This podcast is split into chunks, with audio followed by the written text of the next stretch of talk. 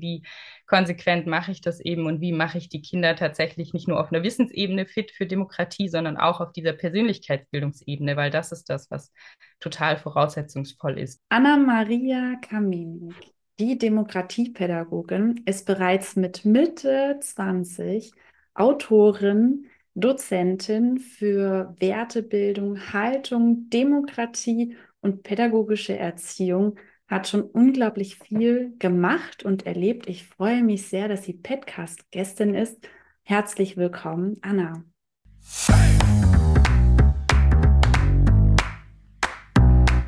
Wissen und Inspiration für das Sozialwesen. Viel Spaß mit dem eMpower Podcast. Ja, hallo. Ich freue mich sehr, heute mit dir zu sprechen.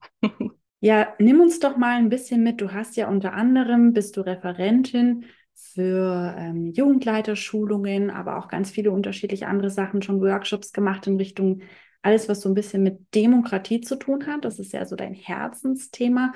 Und mich interessiert natürlich auch, wie bist du dorthin gekommen oder wie ist die Demokratie zu dir gekommen? Wie ist so dein Werdegang? dass du auch in so jungen Jahren schon so intensiv dich engagierst für eine friedliche Welt. Mhm. Ja, gerne. Ähm, der, der erste Punkt, den ich bei so einer Frage immer erwähne, ist, dass bei mir alles aus einer Ehrenamtlichkeit rausgewachsen ist. Ich bin mit oh je, 13, 14, 15 in die Jugendarbeit reingekommen, in dem Fall tatsächlich bei einem kirchlichen Träger, wo wir viele Standbeine hatten und die größten waren Mitbestimmung und Bildung und Freizeitgestaltung für Kinder und Jugendliche. Also wir haben da verschiedene Freizeitangebote gemacht und da war ich eben schon sehr in sehr jungen Jahren vergleichsweise dafür verantwortlich oder bin in Leitungspositionen ähm, reingewählt worden. Das war natürlich da total aufregend und ähm, ich konnte sehr, sehr viel lernen. Da zehre ich draus. Und mit den Themen Bildung und Demokratie und Mitbestimmung und was hat es mit Jugendlichen zu tun und warum ist es wichtig, sich einzubringen, habe ich da eben sehr mitgekriegt und bin reingewachsen und habe mich dann auch studiumswegen dahin entwickelt und entschieden. Die Politikwissenschaft, mit der ich ursprünglich anfing, die wurde nichts. Die habe ich sehr schnell wieder gekickt und dann ganz auf mein Nebenfach Erziehungswissenschaft umgeschwenkt, weil ich gemerkt habe, ich brauche diese Perspektive vom Menschen her und von der Bildung her und ähm, möchte eben Gesellschaft angucken, Politik und alles, was dranhängt, aber aus einer Perspektive von, was hat das alles mit mit Gruppendynamiken oder auch eben mit Biografien und sowas zu tun.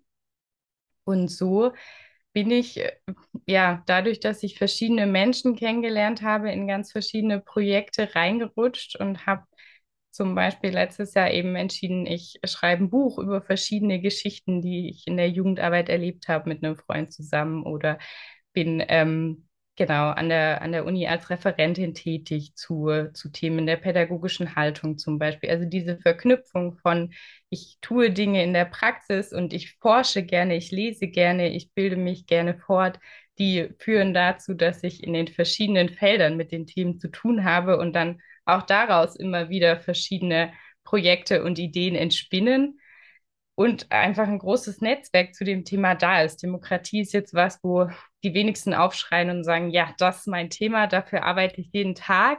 Und wenn ich dann aber ins Gespräch gehe, dann ähm, ja, kommt bei den meisten raus, stimmt, friedliches Zusammenleben ist schon so eine Basis, auf der ich auch meine Arbeit ähm, stütze und damit ist die Verbindung immer da. Ja, sehr schön. Aber vor allem deswegen auch so wichtig, dass es Menschen gibt wie dich, die sich da so intensiv engagieren, ne? weil wie du sagst, sich nicht jeder das vielleicht auf die Fahne schreibt, so das Thema Demokratie. Was ist mhm. denn so deine Vision oder deine Mission in deiner Arbeit? Vor allem, dass, ja, dass wir es schaffen, friedlich miteinander zusammenzuleben. Also wir sind ja gerade hier in Deutschland und auf der ganzen Welt vernetzt, ähm, immer wieder vor dieser Schwierigkeit, dass wir keine einfache Entscheidung treffen können. Also es gibt irgendwie sehr viele Menschen, die sehr unterschiedlich aufwachsen, verschieden auf die Welt gucken und ähm, da irgendwie auch verschieden äh, mit ihrer Lebenssituation klarkommen müssen. Und wir stecken da mittendrin. Und ich bin in dem Fall nicht nur als Mensch involviert, sondern ich bin auch als pädagogische Fachkraft irgendwie da drin involviert oder als jemand, der dazu ähm, vielleicht manchmal was zu sagen hat in den unterschiedlichen Settings oder ich mich zumindest nicht damit abfinden möchte, dass es an ganz vielen Stellen ähm, ja einfach noch Dinge zu tun gibt. Dieser typische ähm, Auftrag von Pädagogin, sich selber überflüssig zu machen. Das habe ich an manchen Stellen geschafft, aber noch nicht an allen, zumindest so, wie, ähm, wie ich zufrieden wäre. Und das ist, das ist, denke ich, mein Antrieb, dass Leute merken, okay, ich mache hier, ich kann was einbringen, ich kann Demokratie mitgestalten, ich kann meine Umwelt mitgestalten und das verlangt mir aber auch ganz viel ab. Das ist überhaupt nicht trivial und ich kann mich auch manchmal dafür entscheiden, jetzt nicht bei Sachen mitzumachen. Also ich muss auch nicht ständig in dieser Forderung oder auch Überforderung sein, weil man ähm, ja, wie ich gerade angefangen hat, in so einer Welt mit ganz vielen Ambivalenzen und mit ganz viel Komplexität und mit diesen ganzen Themen umgehen muss und trotzdem gerade als Fachkraft, um vernünftig zu arbeiten, ähm, ja auch Rückzugsräume und Selbstfürsorge betreiben muss. Also da spielen ja diese ganzen Themen ineinander, ähm, die man dann auf einer Mikroebene bei sich selber oder in den konkreten Situationen betrachten kann und wenn man es weiterspinnen möchte, eben auf die verschiedenen Strukturebenen hoch dann auch Auswirkungen sieht oder die hat und sich immer wieder entscheiden muss. Also ist halt kein, ich kann es nur laufen lassen, sondern ich bin zwangsläufig involviert. Ich glaube, das ist das, was in meine Vision viel mit reinspielt, diese Verknüpfung und Vernetzung der Ebenen ohne Komplexität zu reduzieren und sich trotzdem für Themen wie Demokratie immer wieder auch zuständig zu fühlen, in einer positiven Weise, nicht nur in einer verpflichtenden. Ja, jetzt hast du gerade gesagt, ähm, man kann es ja, also du hast einen sehr systemischen Blick ne, und schaust es aus den unterschiedlichsten mhm. Winkeln an. Mich interessiert jetzt natürlich und vielleicht auch die ein oder andere Podcast-Hörerin oder den Hörer, wie sieht es denn für die Mikroebene dann aus? Also, wie, weil Demokratie ist ja was, was wir sehr schön auf einer Metaebene anschauen können oder ja, friedliches mhm. Zusammenleben so. Was hat es dann genau mit mir zu tun und wie vor allem kann ich in meinem pädagogischen Handeln das berücksichtigen? Hm, ich habe oder am meisten hat mich das Thema ähm, ist zu mir gekommen, als ich viel mit Geflüchteten gearbeitet habe und wir uns so eine Frage immer wieder gestellt haben in, in der Arbeit von, wir bringen ganz heterogene Gruppen zusammen, weil wir eben nicht nur mit Geflüchteten arbeiten wollten, sondern eben heterogene Gesellschaft üben wollten. Also wie kann, kann man Verschiedenheit gut aushalten, sodass niemand die eigenen Werte verrät und trotzdem deutlich wird, wir haben hier Unterschiede, mit denen wir irgendwie handeln müssen. Und das ist eigentlich genau die Antwort. Die einfachste ist, wenn wir es hinkriegen, zusammen in einem Raum zu sein mit Unterschiedlichkeiten und wir hauen uns nicht die Köpfe ein, dann haben wir schon eine gute Basis für Demokratie geschaffen eigentlich. Und ähm, das sorgt dann meistens für ein Schmunzeln, wenn ich mit so einem Satz ähm, anfange gleichzeitig ist das genau die Basis. Also wenn wir uns überlegen, was, was sind Werte, mit denen ich auf die Welt gucke oder die ich auch als pädagogische Fachkraft ähm, verkörpere oder die ich auch an andere anlege oder die ich vermitteln möchte, weil die habe ich zwangsläufig. Die Frage ist, mache ich mir das bewusst oder nicht? Dann ähm, ist das die erste ehrliche Basis irgendwie für Demokratie. Ne? Also wenn ich Werte habe wie mir ist, mir ist Vielfalt wichtig, mir ist Respekt wichtig, mir ist vielleicht auch ähm, Demut ist ein ganz spannender Wert. Gerade in der interkulturellen Arbeit habe ich festgestellt, weil damit ganz viele was anfangen können, auch wenn das jetzt nicht ganz so ein trendy Begriff ist, den ich vorher auf dem Schirm hatte. ähm, oder, oder Dankbarkeit oder, ne, also lauter Werte, die, die man haben kann. Dazu habe ich auch schon viele Methodenworkshops gegeben. Das ist wahrscheinlich mit das Thema, was ich am meisten bearbeite oder was bei vielen auch gerade sehr offen ist. Wie kann ich Werte benennen, eine Haltung entwickeln und sowas ähm, und auch ein Selbstverständnis haben. Also auf einer Mikroebene, um auf deine Frage konkret zurückzukommen, arbeite ich viel mit Haltungsarbeit und eben mit, mit der Frage, wie kann ich versprachlichen, was ich mache und damit als Fachkraft auch sowohl ähm, ein Miteinander auf Augenhöhe mit meinen Adressatinnen und Adressaten herstellen, also zum Teil auch offen zu legen, okay, also mir ist Vielfalt zum Beispiel ein wichtiger Wert oder mir ist respektvolles Miteinander ein wichtiger Wert und deswegen achte ich in dem Setting auch darauf, dass wir, ich weiß nicht, uns ausreden lassen oder ich gehe nochmal ins Gespräch, wenn ich merke, hier waren Situationen unangenehm oder sowas. Also eben an dieser eigenen Haltung zu arbeiten, sowohl mit den Adressatinnen, um auf Augenhöhe miteinander unterwegs zu sein, als auch dann, ja, im, im Kollegium oder im Gespräch mit, ich weiß nicht, Stadtverwaltungen oder vor wem auch immer, Eltern, vor wem auch immer ich mich rechtfertigen muss für das, was ich tue, hilft ähm, den allermeisten. Und ähm, so kam ich da auch dran, wenn ich versprachlichen kann als pädagogische Fachkraft, warum mache ich das? Weil das Leute zu Bildungs- und Erziehungsthemen was zu sagen haben, das erleben viele Fachkräfte. Da ist es manchmal schwierig, dann die eigene Expertise auch so deutlich zu machen, gerade zu so Metakonzepten wie Demokratie oder Zusammenleben. Ja, das ist was ganz Spannendes, was du sagst, was sicherlich viele bestätigen können, was immer wieder ja so ein Thema ist, wie rechtfertige ich mich in dem, was ich da tue. Mhm. Und ein schöner Gedanke, das runterzubrechen und vielleicht auch von diesem, wie ich handle, wegzukommen und nochmal auf diese Werteebene zu schauen gefällt mir sehr gut. Und es ist auch was, also ich bin ja viel auch in, mit Heilerziehungspflegeschülerinnen oder eben auch in der Heilpädagogik dozierend. Und da ist das immer, immer Thema. Natürlich ist es für uns eine ganz starke und wichtige Sache, wie unsere Haltung ist in unserer Arbeit und wie wir Haltung entwickeln. Und was immer wieder gefragt wird, ist, gibt es denn eigentlich richtige oder falsche Haltung? Und muss mhm. ich neutral sein? Wie gelingt mir das? Mhm. Was würdest du denn da antworten?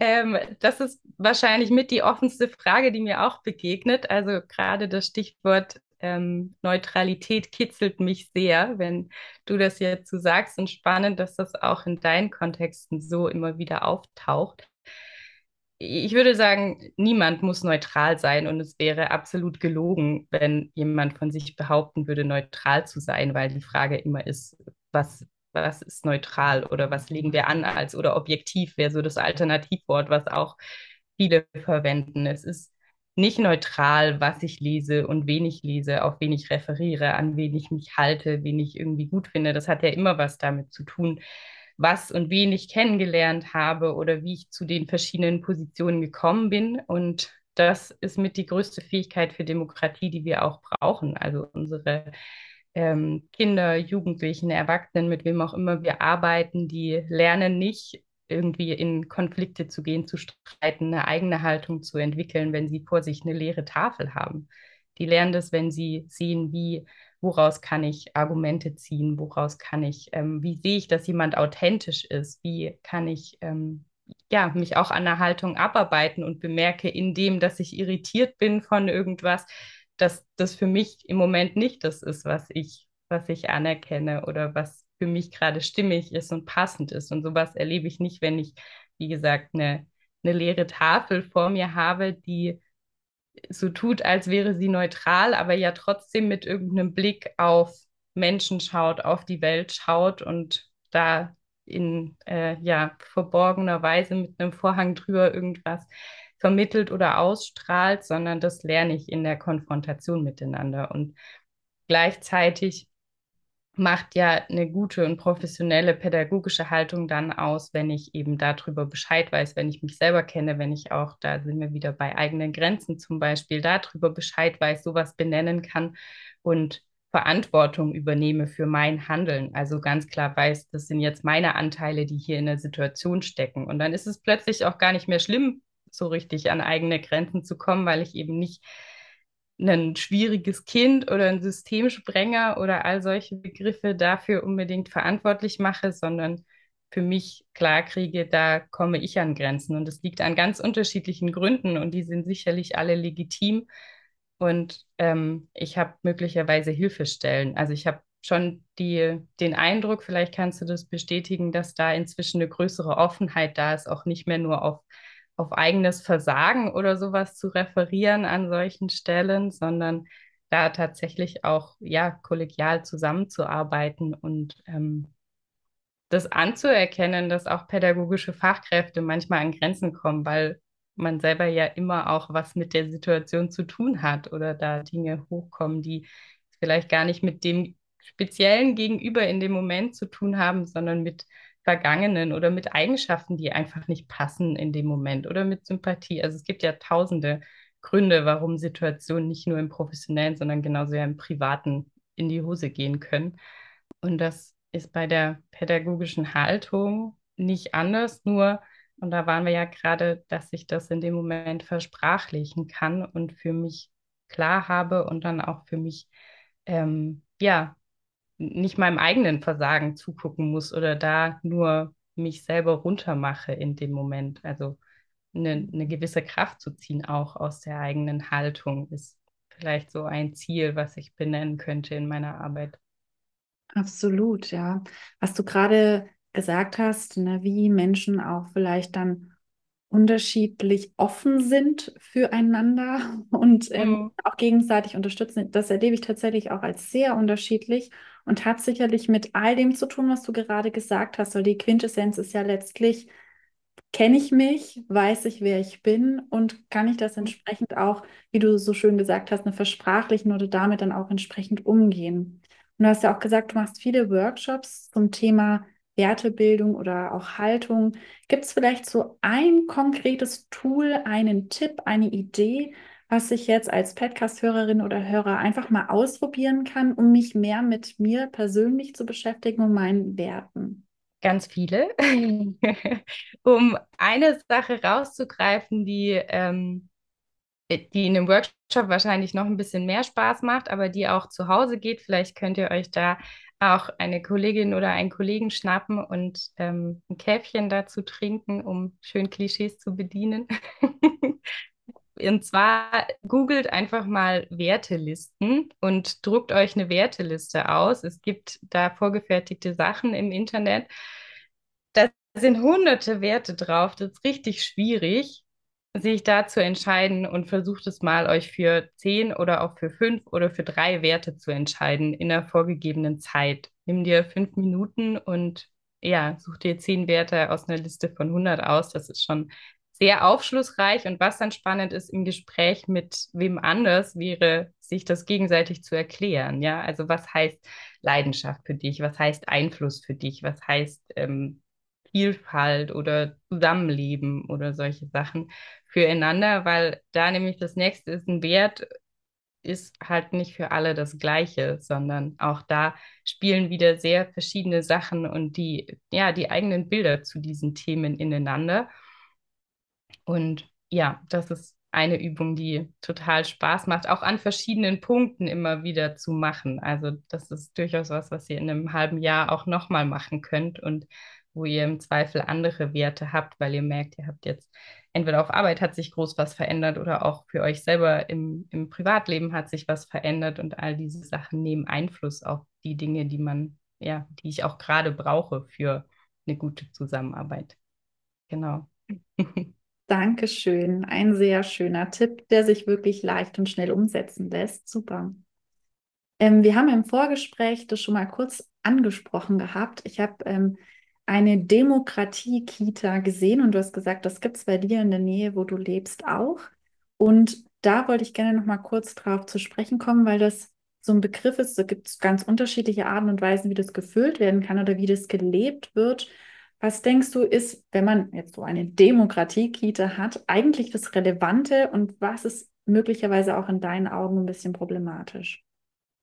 Hm ich möchte vielleicht dazu sagen, dass das jetzt kein Thema ist, wo ich jetzt explizit schon Leute zu beraten habe oder so. Also ich ähm, vermute, dass das erstmal ein Begriff ist, wie viele andere, die je nachdem, wer das bei sich anstößt, einfach sehr unterschiedlich gefühlt werden. Das hast du ja eben auch schon gesagt. Das, was ich kenne, oder schon kennengelernt habe, ist, dass man versucht, kommunale Strukturen auch in der Kita oder in der Schule schon viel deutlich zu machen. Also es gibt irgendwie Abstimmungen, es gibt ein Kinderrathaus oder es gibt ähm, ja dann einfach diese kommunalen Strukturen abgebildet in spielerischer Weise dann für, für Kitas, sowas wie Schule als Staat, wenn das manchen Begriff ist, geht ja genau in so eine Richtung rein. Und ich glaube, dass das große Lernfelder sind, um einfach manche Begriffe schon mal gehört zu haben und damit was anfangen zu können oder auch ähm, ja, eine gewisse emotionale Verbindung zu sowas zu schaffen. Was was bestimmt auch eine, eine große Berechtigung und ein cooler Ansatz ist, weil ja, gerade in der Kita und in der Schule einfach alle Kinder noch zusammenkommen und sowas wie, wie Kommunalwahlen oder überhaupt ähm, Demokratiebegriffe, die jetzt ein bisschen spezifischer sind, dann doch sehr voraussetzungsvoll sind einfach. Was ich mich da häufig frage oder wo ich gerne noch tiefer reingehen würde, ist, wie, wie sind wir da eben, was Wert und Haltung steht, aufgestellt? Also was trauen wir an der Stelle den Kindern und Jugendlichen schon zu und was sind unsere Ziele? Wollen wir einfach nur, dass sie die verschiedenen Begriffe können? Dann wäre mein, also meine Frage als Demokratiepädagogin oder meine Sorge, dass das einfach nicht weit genug geht sondern wir eigentlich noch tiefer ansetzen müssen, auch bei den Kindern und Jugendlichen schon zu überlegen, wie, wie können wir mit ihnen drüber sprechen, was ist ihnen wichtig und was brauchen sie, was sind Bedürfnisse und wie können sie diese dann auch wieder artikulieren und wie kriegen wir es im zweiten Schritt auch hin, dass erwachsene Menschen da zuhören, weil nur wenn Kinder und Jugendliche Dinge sagen, das merken wir in der Vergangenheit immer wieder, reicht das oft noch nicht aus, dass Dinge dann auch im Sinne ähm, von Kindern und Jugendlichen passieren, die manchmal auch mehr wollen als nur Party machen oder chillen oder was auch immer. Und auch dahinter ja häufig Bedürfnisse stehen, die man sich als Erwachsener ein zweites Mal angucken könnte, wenn man möchte. Und ähm, genau, das ist, das knüpft für mich an an die Frage von Neutralität, die wir gerade schon hatten. Also eben nicht, nicht so zu tun, als wäre man neutral und auch wenn man solche Konzepte ähm, anlegt oder andenkt, ist man ja nicht neutral, sondern verfolgt bestimmte Ziele damit und sich da zu überlegen, wie, wie konsequent verfolge ich so ein Ziel oder wo, ähm, wo müsste das dann auch übergehen in tatsächlich kommunale Strukturen, dass es nicht nur für sich steht, sondern angedockt ist an, ähm, an Veränderungsprozesse oder überhaupt an, an eine Bedarfserhebung zum Beispiel von, von dem, was ich da mitkriege ist für mich immer das, wo es wo es dann häufig hol holpert aus wieder ganz unterschiedlichen Gründen. Aber das wäre für mich zumindest das Zentrale, solche Sachen nicht nur für sich stehen zu lassen, sondern ähm, überzuführen in Dinge, die schon passieren und auf der anderen Seite zu überlegen, wie konsequent mache ich das eben und wie mache ich die Kinder tatsächlich nicht nur auf einer Wissensebene fit für Demokratie, sondern auch auf dieser Persönlichkeitsbildungsebene, weil das ist das, was total voraussetzungsvoll ist. Wie kann ich meine eigenen Bedürfnisse überhaupt bemerken? Wie kann ich die artikulieren? Wie kann ich dann als nächstes, und das ist eben dann erst Schritt drei, gucken, wo kann ich die in irgendwelche Strukturen überführen, wer kann mir dabei helfen. Und wenn man erst bei diesem Schritt anfängt, dann ist halt ganz viel verloren. Und dann habe ich wieder oft nur Kinder, die das aus dem Elternhaus oder aus sonstigen Sachen können, die ich auch abholen muss, auf jeden Fall, aber wo eben dann wieder ganz viele hinten anstehen, denen man manchmal zuschiebt, die haben keine Lust, was häufig aber auch eben ein ja, Mangel an Können ähm, ist an der Stelle, weil neben der Sprache ja noch ganz viele andere Persönlichkeitsmerkmale ähm, oder Fähigkeiten gegeben sein müssen, um mich zurechtzufinden in so einer schwierigen Welt, die wir am Anfang angesprochen haben. Ja, danke für deine Perspektive. Es gibt einen Begründer der Heilpädagogik, der Paul Moore, der hat gesagt, man muss können, um zu wollen. Und das ist eigentlich genau das, was du gerade mhm. beschrieben hast. Mhm. Also sehr, sehr anschaulich auch. Ich denke, ähm, was da ganz spannend ist in dem Zusammenhang auch ist, in meiner Arbeit gibt es ganz viel die Begriffe Teilhabe und Partizipation.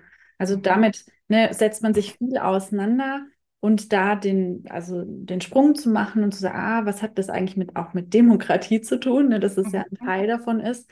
Aber auf der anderen Seite denke ich auch, wir sprechen viel über Teilhabe. Es wird, gerade wenn es um solche Dinge geht wie Bedarfsermittlung oder so, ähm, schwer. Manchmal auch schwer, weil Menschen zum Beispiel kognitiv eingeschränkt sind oder eben noch kognitiv in der Entwicklung sind und dann vielleicht auch die Ideen fehlen, wie können wir denn da ganz basal ansetzen? So ein bisschen hast du in die mhm. Richtung jetzt schon erzählt und da kannst du da vielleicht noch ein bisschen tiefer reingehen. Was können wir auf so einer ganz basalen Ebene machen? Mhm.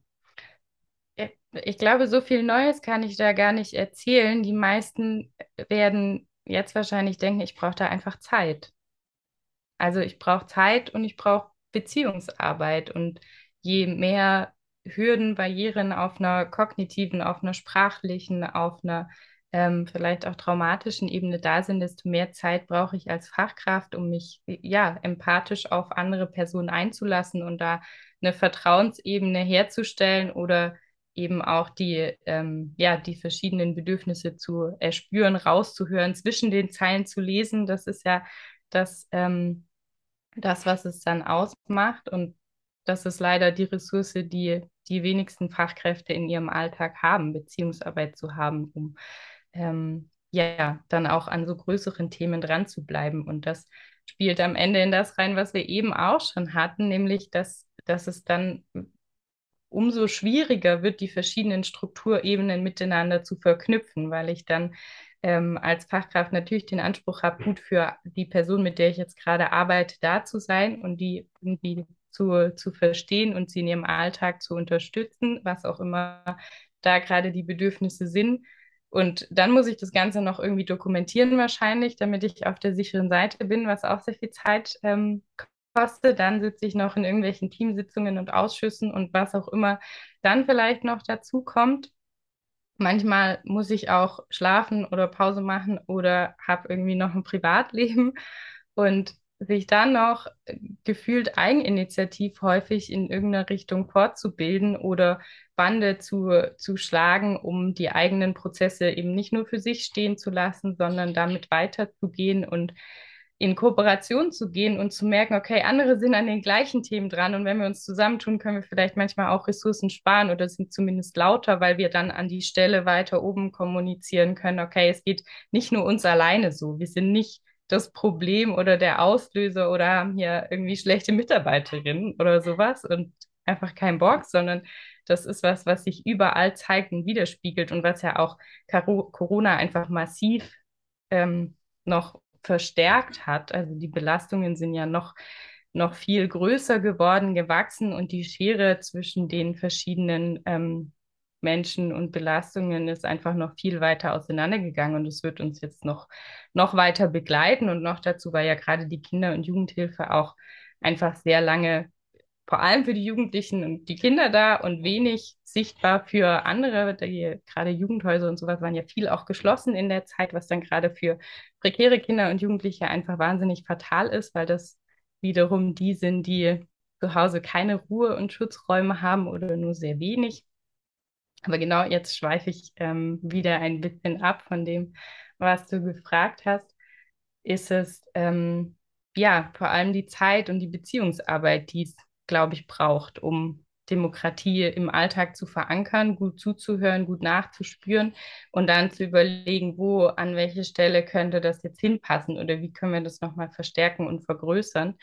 Ähm, aber dazu brauche ich natürlich als Fachkraft sowohl eben Zeit und Beziehung zu meinen Adressatinnen und Adressaten und auf der anderen Seite Zeit und Beziehung dann zu Kolleginnen und in Netzwerke rein, um ähm, da immer wieder reinwirken zu können. Und das ja, bricht eben auch häufig ab an solchen Stellen, was, glaube ich, sehr fatal ist für den sozialen und den Bildungsbereich, dass wir doch einfach viel auf Einzelkämpferinnen im Moment setzen, die oft auch sehr schnell ausbrennen. Und ich kann das niemandem verdecken. Das ist einfach aus einer systemischen Perspektive nicht überraschend, aber wahnsinnig frustrierend.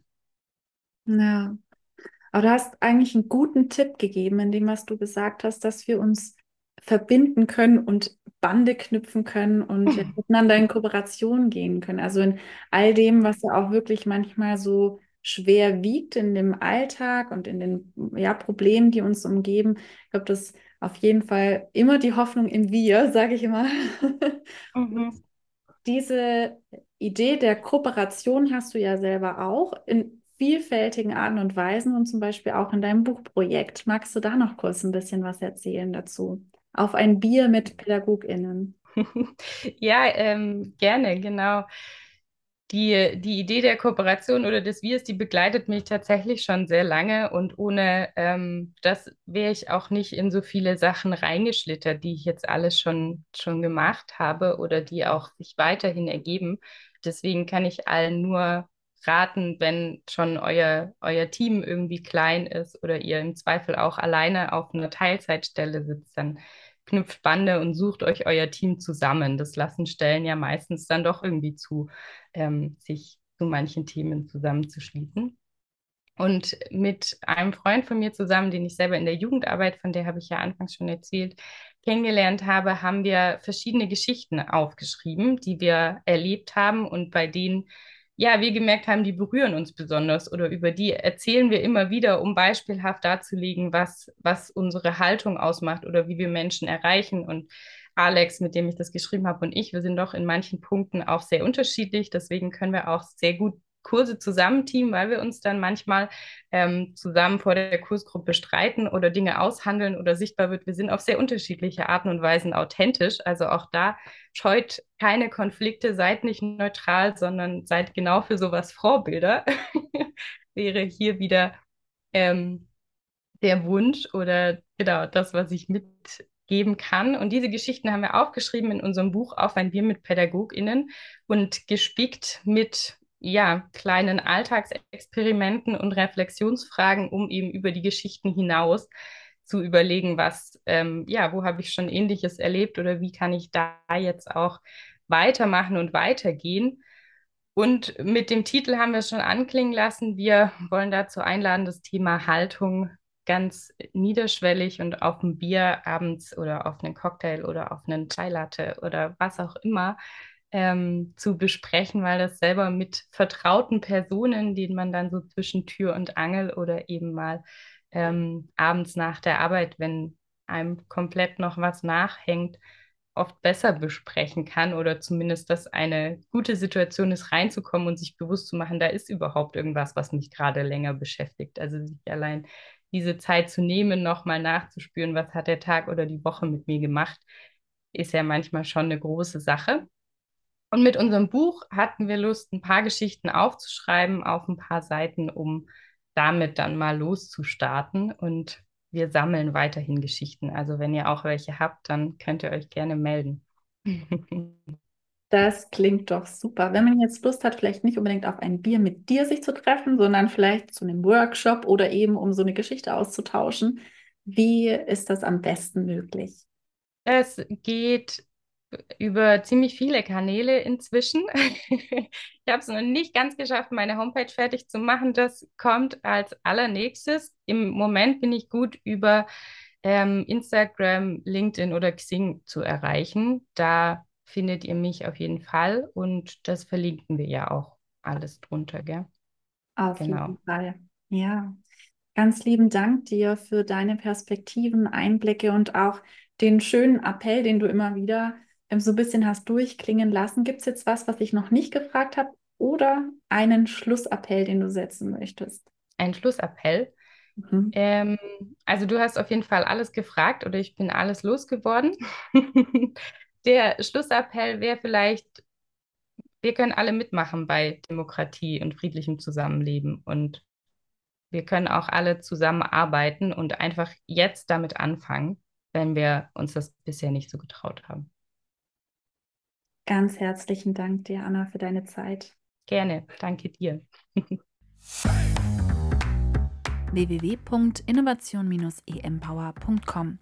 Hier findest du weitere fachliche Inspiration für dich, deine persönliche Weiterentwicklung und deine Berufung. Ich freue mich sehr, wenn wir uns bei der nächsten Podcast-Folge zum 15. eines Monats hören. Also liken, teilen und bis zum nächsten Mal.